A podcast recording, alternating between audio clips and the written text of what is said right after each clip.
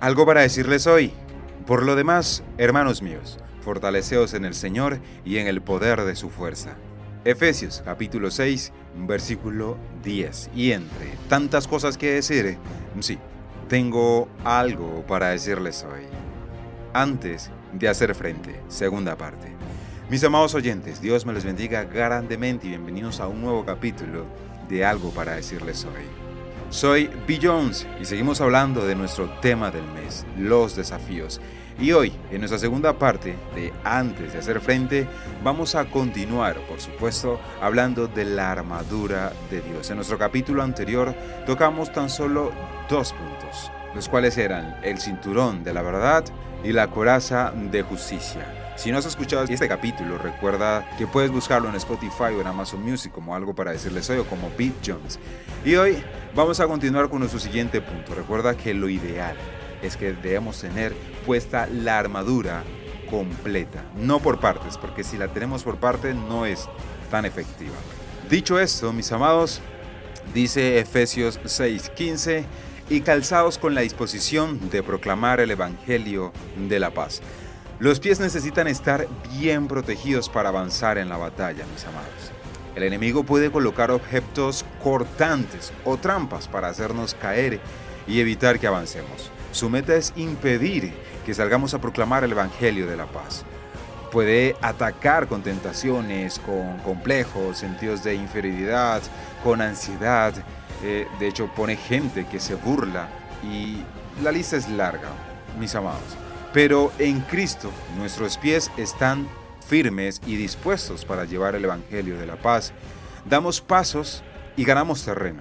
Con esas palabras damos pasos y ganamos almas para el reino de Dios, porque Él nos capacita y porque nosotros mismos hemos experimentado su paz.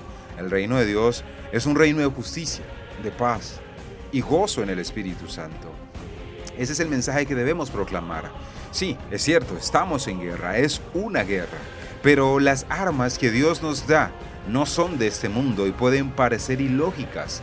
No ganamos imponiendo o alterándonos, ganamos viviendo llenos de su paz y llevándola a todos los que nos rodean. Ahora bien, la pregunta del millón, ¿cómo usar el calzado?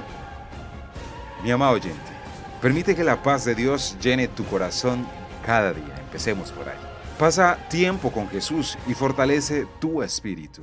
No dejes que las trampas del enemigo impidan tu avance y efectividad. Afirma tus pies, Pide a Dios que te dé la valentía y comparte su evangelio de paz con todos los que te rodean. Nuestro cuarto punto, el escudo de la fe. En Efesios 6, 16 lo dice de esta manera. Además de esto, tomen el escudo de la fe, con el cual pueden apagar todas las flechas encendidas del maligno. Aquí Pablo, mis amados, no solo menciona la parte de la armadura, sino que también nos dice para qué la usaremos. El escudo al que se refiere era uno grande que cubría y protegía toda la parte delantera del soldado. Era resistente y estaba recubierto de cuero porque a veces el enemigo atacaba con flechas encendidas y el cuero actuaba como aislante protector. Este escudo, o más bien con el escudo de la fe, podemos apagar todas las flechas que nos disparan eh, el maligno. El ataque del diablo puede venir de cualquier lugar, por eso es importante estar alerta para poder colocar el escudo en el lugar preciso y protegernos. Mis amados, el escudo de la fe es mucho más efectivo que el escudo del Capitán América. Una de las armas del diablo, mis amados, que usa con frecuencia es la duda. Nos incita a dudar del poder de Dios, del amor de Dios e incluso de la bondad de Dios, de todo lo que proviene de Dios, de Dios mismo. Pero al ejercitar nuestra fe y afirmarnos en lo que sabemos sobre Dios y su obra en nosotros, esos ataques pierden efectividad y avanzamos en nuestro andar con Jesús. Ahora bien, la pregunta del millón, ¿cómo usar el escudo de la fe? Alimenta tu fe leyendo y memorizando la palabra de Dios. Empecemos por ahí. Pasa tiempo con Dios. Llena tu mente de la verdad sobre Él y sobre quién eres en Él, para que puedas usar esa verdad cuando lleguen las dudas aprende un poco más sobre qué es la fe y la importancia de la fe en el Hijo de Dios. Recuerda que el justo por su fe vivirá. Mis amados, y nuestro quinto punto, el casco de la salvación. El casco protege la cabeza. Nuestra mente debe estar llena de la certeza de nuestra salvación. Hemos de vivir cada día que Dios quiere que vivamos como hijos suyos, anclados en esa certeza y con nuestros corazones llenos de gratitud. Somos linaje escogido, real sacerdocio, nación santa, pueblo que pertenece a Dios para proclamar las obras maravillosas de aquel que nos llamó de las tinieblas a su luz admirable. Esa es nuestra realidad. Y ese es nuestro propósito.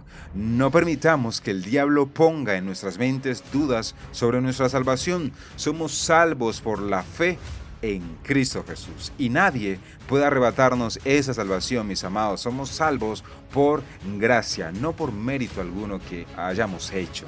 Somos salvos por gracia, de gratis. Mis amados, la pregunta del millón, ¿cómo usar el casco? Recuerda que eres salvo por la fe en Jesús. Y eso nadie lo puede cambiar.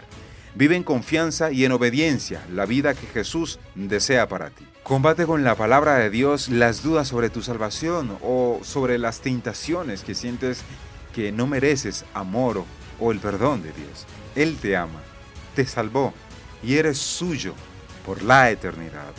Mis amados oyentes, por hoy Vamos a dejar hasta aquí. Continuamos, por supuesto, en nuestro siguiente capítulo. Nos faltan otros puntos más por mencionar y poder completar esta armadura. Recuerda que lo ideal es tener la armadura de Dios completa en nuestra vida.